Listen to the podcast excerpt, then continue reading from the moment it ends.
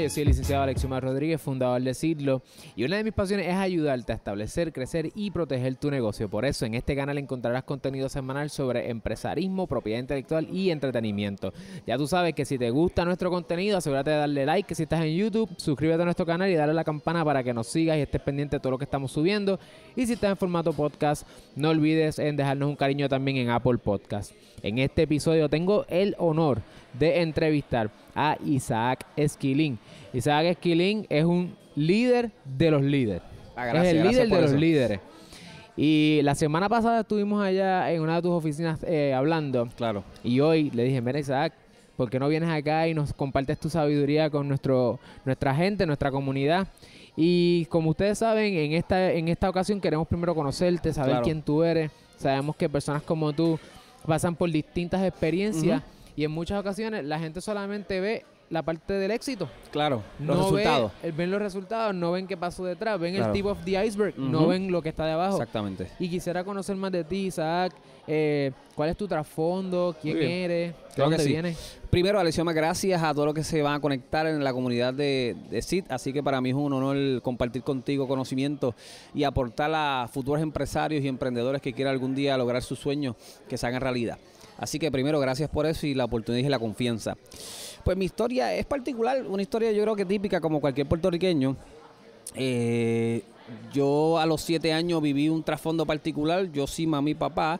A los siete años papá y mamá se divorcian. Te hablo un poquito del trasfondo, que son cosas que son importantes para el desarrollo futuro. Así que yo tengo una, una niñez normal, mi papá es policía, eh, mi mamá es secretaria de la policía. Así que eh, una vida normal, clase media baja. Así que a los siete años vivo el primer toque de vida como niño, que papi y mamá se divorcian y la gente cree que en un momento dado eso no afecta, pero sí eso afecta a un niño. Así que ahí mi mamá toma las riendas de cuatro niños. Así que esa fue la primera inspiración de mi vida. Una madre que tomó el negocio de cuatro niños, que es más grande que un negocio. Así que mi mamá comienza a emprender una nueva vida en otro pueblo de Puerto Rico. Ahí comienza todo. Ese, ese niño comenzó a crecer, pero ese niño siempre se crió, gracias a Dios, en un entorno eclesiástico cristiano. Y desde niño a Isaac le gustaba enseñar. Isaac enseñaba las escuelas dominicales, Isaac enseñaba, leía mucho la Biblia, otros libros. Así que e- esa pasión por enseñar y ayudar a otros siempre estuvo ahí. Era, ¿Eras un niño predicador? Sí, era lo que le daba un niño predicador, le Sí, eh. enseñaba, claro. Y ese mundo eclesiástico ayudó mucho y aportó.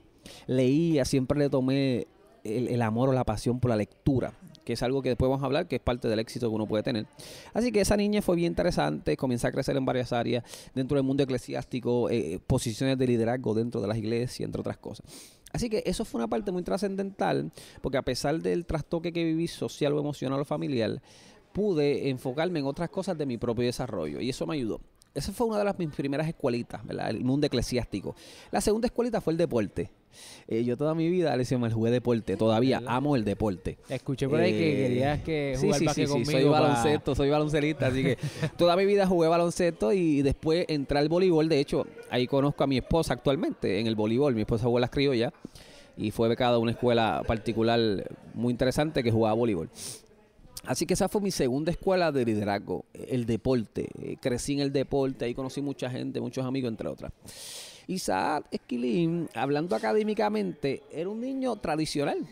Isaac no era cuatro puntos. Isaac no era un niño totalmente... Tuvo cinco escuelas elementales. Wow. Cinco. Cinco escuelas elementales por los procesos o transiciones de vida. Después llegué a intermedia con algunos desfases académicos. Imagínate, un trastoque particular. Yo creo que cualquier niño que tuvo cinco escuelas elementales no, no es fácil. Así que quizás sigo con ese ¿verdad? desfase académico tal vez y llegó a escuela intermedia, llegó a superior, se pudo graduar.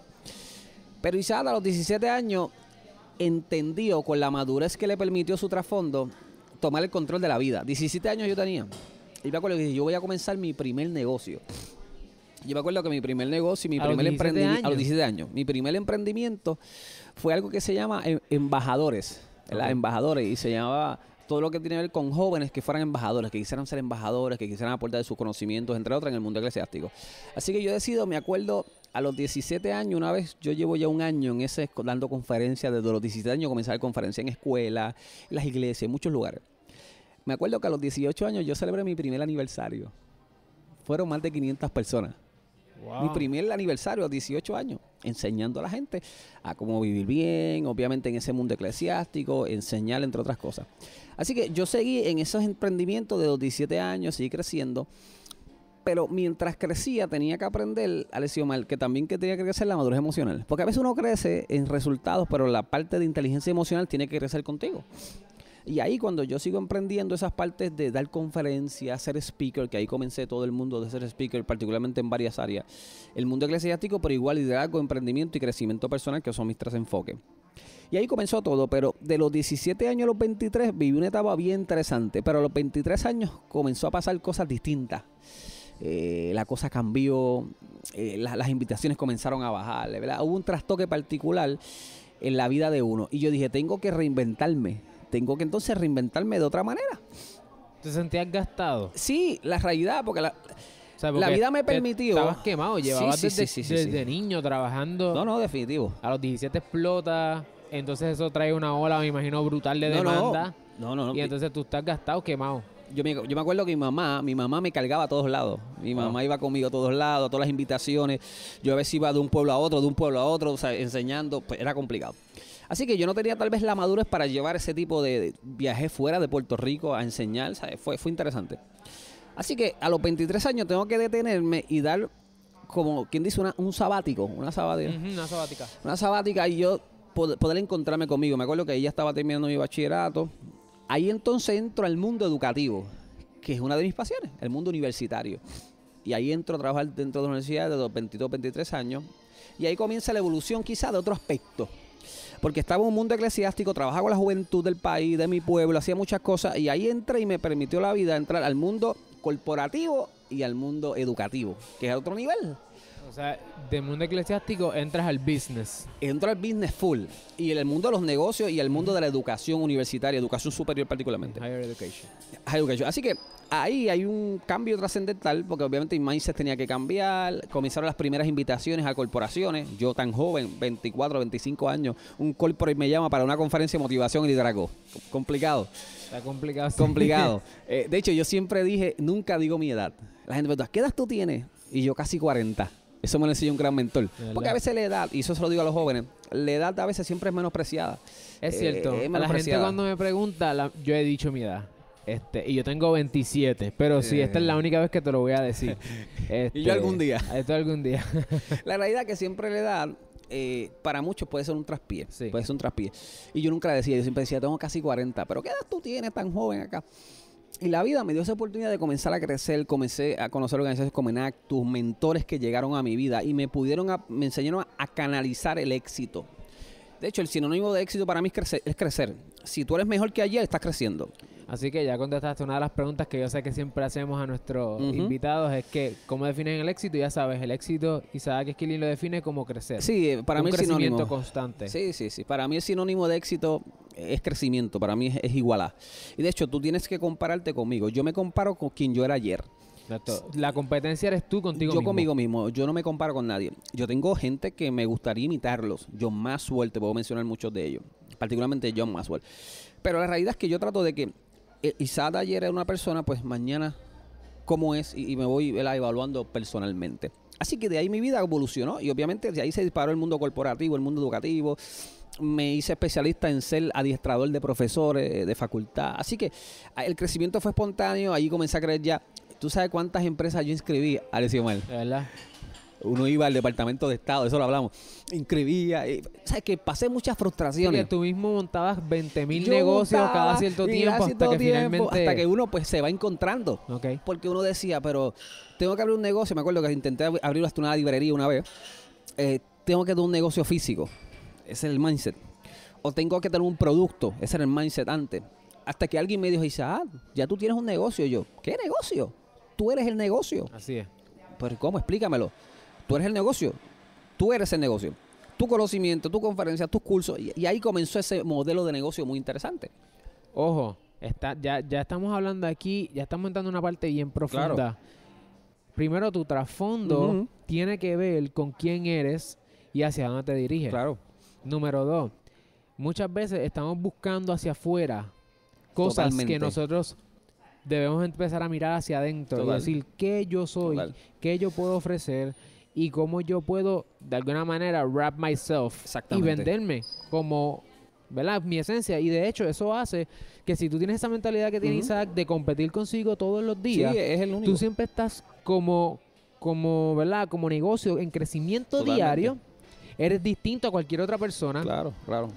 Y si estás consciente de eso, pues puedes entonces comunicarlo mejor. Y cuando lo comunicas mejor, logras ese próximo paso que todos queremos. ¿verdad? Definitivo. De hecho, ahí, en ese tiempo, en esa edad, surgió una conferencia muy famosa que yo le llamé Emprende con lo que tienes. Mm. Y se hizo bien famosa esa conferencia. Esa conferencia yo, yo la, le di mucho servicio porque yo le enseñaba a la gente que con cero dinero, cero, tú puedes emprender un negocio. Y le llamé Emprende con lo que tienes. Y la gente, me me acuerdo cuando iba a la primera conferencia, pero ¿qué es lo que tengo? Eh, potencial, talento, contacto, relaciones, recursos mínimos. Siempre tenemos. Si uno suma los recursos que uno tiene disponibles, tangibles o intangibles, tú tienes un negocio delante de ti siempre. Wow. Tú tienes el negocio. Pero como tú bien dices, estás buscando tal vez otras cosas, lo que otros te dicen que debe ser un negocio, pero el negocio comienza primero contigo. Y ahí comenzó ese modelo de negocio de vender conocimiento, ¿verdad? De, de vender consultoría, de, enseñar a la gente. Algo que, que me parece que soy bueno es dando consejos a la parte creativa de negocio, ¿verdad? Eh, más allá de la parte estratégica, que sí también, pero esa parte de cómo evolucionar un negocio, ¿verdad? Cómo llevarlo del punto A al punto B, pero con una estrategia, liderazgo. El liderazgo. Y, y ahí comenzó fuerte a crecer ¿verdad? El, el personal branding de liderazgo. Eh, yo le enseñaba a los corporate, de hecho hoy en día trabajo con presidentes de corporaciones grandes en este país, así que he tenido esa oportunidad. Yo le digo a ellos, tú no necesitas más dinero, tú necesitas líderes. Tú no necesitas más recursos, tú necesitas líderes que te busquen los recursos. Entonces, todo gira alrededor del liderazgo. Tu negocio no crece porque los gerentes que tienes allí no son, líderes. Wow. ¿Ves? O sea, Wow. eh, tú tienes que, mientras más líderes tengas alrededor, el negocio va a crecer. Si no tienes líderes, tu negocio no crece. Por lo tanto, tú tienes que lograr tener líderes en tu negocio. ¿Y cómo tú defines entonces el liderazgo o a un líder? Vamos a definirlo. Te voy a decir primero lo que no es liderazgo, porque siempre la gente te dice qué es. Pues yo te voy a decir qué no es. Número uno, liderazgo no es una posición. Mm.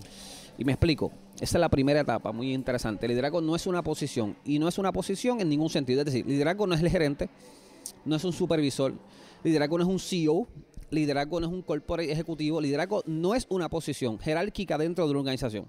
Eso no es liderazgo. Número dos, liderazgo no es un estatus socioeconómico. No es un estatus socioeconómico. Y número tres, que las, son las tres cosas que siempre yo hablo, que no es liderazgo. Liderazgo no es fama. Así que esas son las tres cosas que no son liderazgo. No es una posición jerárquica dentro de una organización, porque eso no define, ni es sinónimo a. Número dos, no es un estatus socioeconómico. ¿Cuánto dinero tiene? ¿Cuánta exposición? No. Y número tres, liderazgo no es fama. Ahora, ¿qué, es liderazgo? Tres palabras. Número uno, influencia. Alexiomar, cuando tú buscas toda la literatura sobre el liderazgo, siempre hay una definición. Influencia. Liderazgo es la capacidad que tú tienes de influenciar a otros con varias cosas, pero particularmente dos, con tus palabras y con tus hechos. Así que si tú tienes la capacidad de influenciar a la gente con las palabras que habla, que es una parte, pero la más poderosa es con los hechos, tu vida cambia. So, yo puedo ser una persona que no tengo fama, no tengo dinero, no tengo una posición jerárquica, pero mis acciones o mis palabras Alguien las quiere influencia Uh, sí, sí, sí, sí. sí. a- aunque sea una persona que me Influye. rodea. Y para esa persona yo soy un líder. De hecho, te voy a hacer una, una- un pensamiento divergente. Siempre hay una pregunta que me hacen en todo lugar, en Puerto Rico y en co- conferencias internacionales. ¿Los líderes nacen o se hacen? Siempre hay una pregunta que surge Sí. básica. Yo le digo a todos, los líderes nacen en Ima, Menonita, San Pablo, en los hospitales. Se lo digo en forma, en forma de broma, porque todos los líderes tienen que ser desarrollados. Tú puedes nacer con unas características y unos rasgos, pero eso no quiere decir que tú eres líder. Porque la gente extrovertida son líderes. No. No. La gente introvertida no. Entonces, ya hay unas etiquetas sociales de qué debería ser un líder y qué debería ser no. Y es incorrecto, no es cierto. De hecho, todos somos líderes. Y la gente dice, pero Isaac, ¿dónde tú sacas eso? Sí, es válido. Si liderazgo es influencia, mi pregunta es a usted que nos está viendo, ¿cuántas personas tú conoces? ¿Con cuántas personas tú te rodeas constantemente? Mínimo 3, 5, 10 personas. Que te aseguro que mínimo dos personas tú hablas y lo que tú dices es bien importante para ellos. Por lo tanto, ese es qué? Influ- Influencia. Así que todos somos líderes. Lo que pasa es que a, a nivel qué? Bajo, medio o alto. O el pico, el cuarto nivel. Así que todos somos líderes. Lo que pasa es que a nivel medio, a nivel bajo, a nivel alto, a nivel grande. Así que todos. Depende de la evolución del liderazgo que tú te des a ti mismo. Número uno, influencia. La número dos, liderazgo es relaciones. Relaciones. Liderazgo es relaciones. Tú conoces un líder por las grandes relaciones que tiene. Cuando tú llamas, yo siempre digo a la gente, cuando tú mueras en tu funeral, ¿quién van a ver? ¿Quién va a estar ahí en la funeraria? ¿Tus familiares? ¿O tu funeral se va a llenar de gente que realmente va a extrañar tu vida? Eso es interesante. Mm. Y número tres, liderazgo es la conexión emocional. Conexión emocional. ¿Cuánto te conectas con la gente emocionalmente? Y esas tres palabras hacen un líder eficaz. La influencia sobre la gente en tus palabras y en tus hechos. Lo peor que puede tener un líder es que hable, mande y no haga. Es un Hmm. peligro. Así que no tienes El influencia. que manda y no va. No va. Número dos, relaciones. Y número tres, conexión emocional. Así yo defino ¿Y, líderes. y en- tú en tres crees que ese entonces es la mentalidad que todos nosotros, si estamos conscientes de que existen elementos, esos tres elementos, cada uno de nosotros se puede desarrollar en un líder Totalmente. en distintas áreas de manera que podamos Totalmente, desarrollarnos nuestro máximo potencial. Totalmente. De hecho, tú, el, el- la estrategia de crecimiento de tu negocio va a depender 100% del nivel de crecimiento en tu liderazgo. Si tu liderazgo crece, tu liderazgo personal, tu negocio va a crecer. Si tu liderazgo no crece, tu negocio no crece.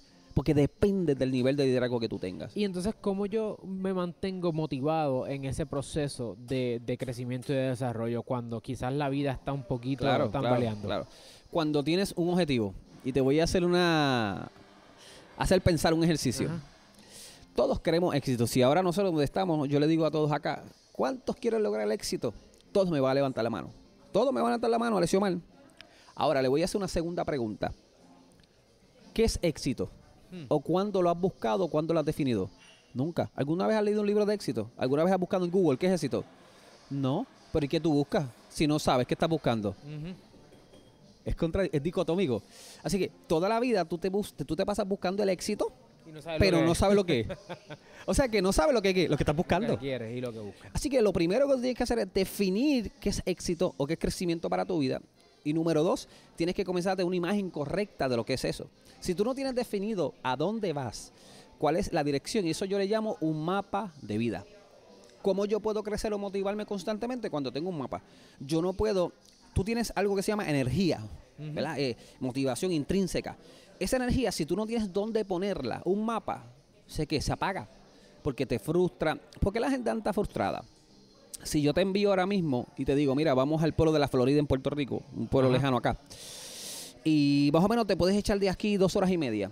Así que si tú llegas allí, te voy a dar un millón de dólares para tu negocio. Tú dirías, wow, eh, me motiva. Claro. Pero van a haber unas condiciones, Alessio Omar. Es que no va a haber mapa, no va a haber dirección, no le vas a preguntar a cualquier persona y nunca has ido. ¿Cómo tú te vas a sentir?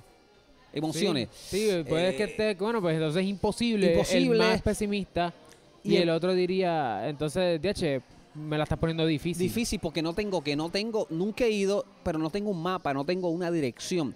Y emociones que te van a surgir, frustración, te vas a sentir perdiendo el tiempo, van a llegar muchas emociones. Esas son las mismas emociones, Alessio Mar, que tiene la gente cuando no tiene que un mapa de vida. Un mapa de vida. ¿Por qué la gente anda por ahí frustrada? Se siente que pierden el tiempo, Alessio Mar, se sienten que su vida no tiene sentido porque no tienen un mapa. No tienen un mapa. Porque no tienen un mapa y No eso tienen un objetivo. no tienen un objetivo claro. O sea, no tienen un pro- no, no han puesto en su vida un no tiene un propósito. propósito. Que, que el propósito, ¿y qué es el propósito? Tal vez a veces la gente se hace difícil definirlo, y lo hablamos ahorita eh, tras bastidores. El propósito se define en dos cosas. Es el qué, el cómo, pero más importante, el porqué de tu vida. Mm. Es como dice Martin Luther King, digo, se lo, se se lo ha atribuido a mucha gente, sí. a mucha gente, Junior, pero no es lo mismo nacer que te lo regalaron y tú naces, pero después descubrir por qué naciste, Mm. Son dos cosas muy distintas. Y ese descubrir por qué yo nací, el por qué yo estoy aquí, eso es propósito. ¿Y eso quién lo puede buscar? El Nadie, el individuo, nadie puede ayudar a hacer ustedes tiene que de- hacer Tiene que esa definirlo. pregunta. Y eso es liderazgo propio, eso es liderazgo personal. Eso es liderazgo Cuando personal. nosotros mismos estamos conscientes de que estamos en un camino, de que a lo mejor no sabemos hacia dónde vamos, Claro.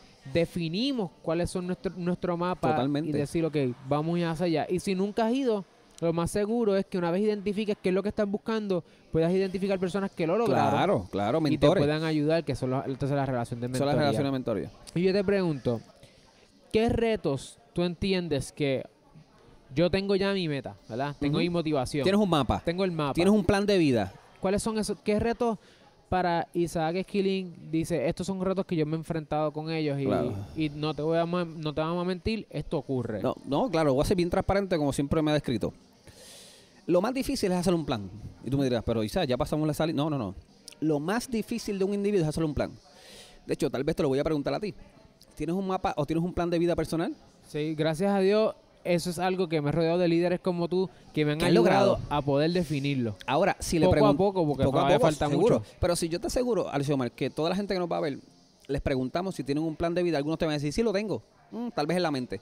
Pero si le digo, enviámoslo en cinco minutos por correo electrónico, espérate, espérate, no lo tengo escrito. Mm, Ahí sí me puede que me coja. ¿Ves? No está escrito. El plan debe estar escrito. Tú que trabajas corporate por mucho tiempo, ¿qué empresa no tiene un plan escrito? Ninguna. La que, la que fracasan, La que las fracasa. nunca nacieron. La que nunca nacieron. Por lo tanto, el plan personal del individuo primero tiene que estar escrito. Tú tienes que tener claro escrito. Así que el primer reto que yo me topé en mi vida, que se me hizo bien difícil, no lo puedo negar, es hacer un plan de vida. Hacer un plan de vida no de un año, un plan de vida de a 5 a 10 años. Yo tengo ahora mismo un plan a 10 años, A 10 años. donde yo quiero estar en mi próxima década. Porque los que son líderes no planifican diario, no planifican mensual, no planifican anual, planifican por décadas. Wow. No planifican simplemente su día. La gente con mentalidad de pobreza planifica diario.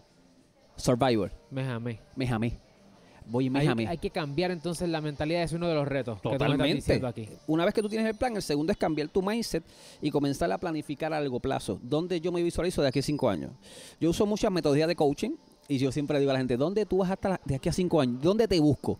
La gente me dice, sabes, por Dios, vive día a día, cógelo con calma, muchachos. O sea, no, yo no sé dónde voy a estar. Ese es el problema. Que al no tener un plan y al vivir improvisando, Alessio Mal, Hmm. pierdes mucho qué? Tiempo y dinero. Tiempo, recursos. Recursos, tiempo y dinero. El que no tiene un plan siempre está perdiendo ¿qué? Tiempo y dinero. Tú dices, ¿qué tú estás haciendo en tu casa? Ah, pues aquí viendo Netflix, no tengo nada que hacer. ¿Qué? Porque no tiene un plan. Así es. ¿Qué, tú- qué estás haciendo? Eh, ah, yo no tengo dinero. Pero lo estás gastando en qué? En cosas porque no tienes qué. No tienes un plan. Tiene un plan. Todo tiene que ver con el plan porque alguna vez tú, algún día te sientas con alguien a hacer el plan, con un gran mentor, dos cosas que van a comenzar a surgir en tu vida. Vas a administrar grande- grandemente el tiempo, vas a ser bien celoso con el tiempo y número dos, vas a tener qué? Recursos ilimitados. No vas a estar quejando de que no tienes. A Bill Gates una vez le hicieron una entrevista, de hecho está en Netflix, lo puedes ver. Y le preguntaron, ¿qué es lo más importante para ti? Y Gates dijo, mira, ¿tú sabes qué es lo más importante para mí? El tiempo. El tiempo. Y él dijo, ¿por qué el tiempo? ¿Sabes por qué el tiempo? Porque yo tengo millones de dólares y lo único que no puedo comprar Es tiempo. es tiempo. Wow. lo único. wow. Un tipo millonario, un tipo. Lo único que me hace igual al pobre es el tiempo. El pobre y el rico tienen el mismo tiempo. 24 horas, 7 días a la semana. Por lo tanto, yo tengo que ser bien esforzado porque tal vez ese que está abajo que no tiene puede ser más eficaz que yo. Porque tenemos que, lo mismo, tiempo, no tiene que ver con recursos. El recurso más importante de los humanos es el tiempo. Así que el modelo de negocio que tú puedas tener, sea cual sea, sea empresario, cualquier industria que tú estés, tienes que crecer en tu liderazgo, tienes que hacer un plan claro, personal primero, no el del negocio. Hay gente que dice, no, yo tengo un plan de negocio y tu plan personal. Hmm. No, no lo tengo. Ah, pues tu negocio va a quebrar. Porque tú no puedes tener primero un plan de negocio antes que tu plan personal. Así es. Porque depende del líder primero. Si no, tu negocio quiebra. No va a prosperar, te lo aseguro que no va a prosperar. Y tú me estás diciendo que estas son cosas con las que Isaac Esquilín se topó en su vida, en su desarrollo profesional. Todos los días.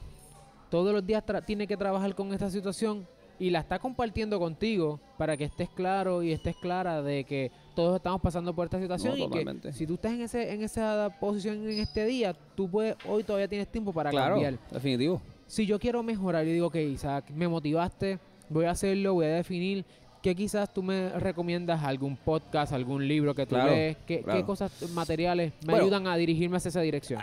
Libros hay sin número. Yo creo que el, el producto más económico y el que menos la gente valora son los libros. El libro. Un libro te puede costar 9.99 No, y si lo tienes dólares. en Kindle, olvídate, 6 y pesos, si lo tienes en cinco Kindle 6 pesos. dólares, pero un libro es capaz de cambiar tu vida. Yo te aseguro que este video tal vez no te va a cambiar tu vida, ¿verdad? De un día para otro, pero puede cambiar tu dirección de un día para otro. Así es. Eh, Jim Rohn lo dijo, ¿verdad? Yo no pretendo cambiar tu vida, pero tal vez puedo cambiar tu dirección, ¿verdad? Ujú. O tu mentalidad. Y eso ayuda. Libros, por ejemplo, John Maxwell. John Maxwell yo lo recomiendo mucho. Tony Robbins, son gente que, que ayuda, ¿verdad? A la parte intrínseca mental. John Maxwell en la parte de liderazgo. Hay muchos libros que tú puedes leer. Lo importante es que busques libros que, eh, Alessio aporten a tu desarrollo. Y es depende de la meta que tú tengas en la vida, pero que tengas un balance. Me explico. Desarrollo personal y de negocio. Hmm. Tú tienes que leer de las dos. Porque hay gente que me dice, ah, yo estoy leyendo de mi negocio, me sé de memoria mi industria. Ah, no hay problema. Pero cuán fortalecido estás intrínsecamente. Son dos cosas distintas. ¿Cuánto estás leyendo de liderazgo? ¿Cuánto estás leyendo de crecimiento personal? ¿Cuánto, cuánto estás leyendo de, de creencias limitantes para ese mindset? No, nada. Entonces tú lo ves, que en el primer reto, ¿qué pasa, Mel? Se quitan. Se quitan. Se caen. Porque aunque el negocio tiene herramientas, el individuo no, las, tiene. Y así los negocios quiebran, porque tú tienes que crecer primero. Eso pasa mucho, por ejemplo, cuando hay una, un negocio, por ejemplo, en Puerto Rico, de familia a familia, que no crecieron en esa misma dimensión y tú ves que un negocio próspero llega a algunas generaciones y ¿qué pasa? Tú dices, ¿qué pasó? Se fumó. cayó. porque no tuvo que el mismo crecimiento tal vez en otras cosas que tuvo el fundador. Mm. Por eso es importante. De hecho, Apple, nosotros amamos ¿verdad? la compañía Apple, Sí, ¿verdad? Eh, digo, ¿verdad? Yo- disculpe, ¿verdad? Soy Apple, mala mía. Anuncio Yo no también, pagado. yo también, así que- anuncio no pagado. Algún día nos pagarán. la realidad es que... Mindset. Sí, sí, algún día. Pero la realidad es que, por ejemplo, ¿por qué a la gente le encanta tanto eso? A pesar de lo caro que son, sobregirado. Porque te da una identidad. La Mm. gente con un Apple se siente rica y no tienes un peso en la cartera. o sea, la gente con, con, con una laptop que diga, Sí. esa manzanita da un tipo de identidad. Una de las cosas que tú tienes que hacer en tu vida, en tu negocio, sea cual sea, tienes que empatizar con la gente, Mm. empatizar con tu cliente, empatizar con ellos, saber qué ellos quieren. No es lo que tú quieres, sino lo que ellos quieren. O sea, tienes que comenzar poco a poco a ver la- las áreas de negocio y de oportunidad constantemente para crecer personal y, y tu negocio vaya a la par en tu crecimiento. Y de hecho, si estás, si te estás desarrollando emocionalmente, que es la parte como individuo, que también tiene que ver, vas a tener la capacidad de conectar mejor como líder Total. Y ya tu negocio va a seguir creciendo. Full, porque full. el dinero follows al propósito. Totalmente. Me ¿Estás de encantó lo que dijiste. Sí, totalmente. Si tú tienes claro tu propósito, tu mapa de vida, no te preocupes por el dinero porque el Llega. dinero va a ser una consecuencia directa Alessio de Mal llega. plan. No, Alessio Mal es algo que yo te lo puedo decir en mi vida, el dinero llega solo. El, el empresario o, o la persona que se enfoque en buscar el dinero, que no es malo, No, no, no. pero cuando tu principal enfoque es buscar el dinero, tienes un peligro. ¿Por qué? Porque no vas a ver las oportunidades, simple- porque el dinero no siempre es qué, no solo es verde. Exacto. Capital son muchas cosas. Sí. O sea, capital son muchas cosas que no necesariamente son dinero verde. Exacto. ¿ok? Relaciones, Otras cosas. tiempo, cultura. Y, y- y tú acabas de decir algo que quiero darle bol y no se me vaya. Tú dijiste la parte emocional. Hay un estudio que se llama GRIP de la doctora Angela de Stanford. Es un libro que se llama GRIP, muy bueno. Ese libro plantea que de cada 10 personas que se gradúan de escuela superior, 8 que son exitosas no eran buenas académicamente. Mm. Eso es un estudio validado científicamente. Todas las personas que hoy en día tienen éxito en su escuela superior no eran buenas. De hecho, lo que tú y yo consumimos, de la mayoría de las cosas que consumimos, ellos no tienen un diploma. Wow. Mira qué cosa. Y tú dirás, pero entonces, ¿qué los hizo crecer? Inteligencia emocional. Porque cuando tu inteligencia emocional está bien alta, porque hay varios tipos de inteligencia. Cuando tu intelecto emocional es alto, ¿eso opaca qué? Lo, quizá lo que no, lo que, Lo que lo no que no tiene. tienes mucho es la parte cognitiva o metacognitiva. Por eso es que tenemos que crecer nuestras emociones y eso nos hace más inteligentes. Así que si, si hoy tú estás pensando contra qué me puedo llevar de aquí, el consejo de Isaac, si lo fuéramos a redondear es y desarrollate como líder, desarrolla tus emociones y tus capacidades como líder, también trabaja en tu negocio, pero no te olvides de ti mismo No o de puede. ti misma, porque si lo haces vas a estar destinado al fracaso. La semana que viene, Isaac nos va a hablar de consejos prácticos para establecer con este tipo de situación, así que le agradecemos por, No, esta, por esta parte. Y seguimos por ahí, asegúrate de darle like. Puedes seguir a Isaac en todas sus redes sociales. Y, by the way, al doctor Esquilín. Tipo humi- súper humilde, pero una persona de alto calibre, con, desarrollado tanto personalmente como de negocio. Así que conecta con él si no lo has hecho. Seguimos por ahí. Gracias. Gracias. Bueno familia, queremos darle gracias especialmente a la familia de Morena Coffee aquí cerca de Ana Geméndez en Coupey. Si estás buscando un café, quieres darte un breakcito, pensar, estudiar, leer un poco, no importa. Si lo que estás buscando es un espacio de quietud, Morena Coffee es el lugar para ti. Así que no lo olvides, visita a la gente y particularmente si estás por acá, saluda a Jan. Ellos están en todas las redes sociales, conecta con ellos. Y quién sabe si algún día nos encuentras aquí grabando también. Vemos.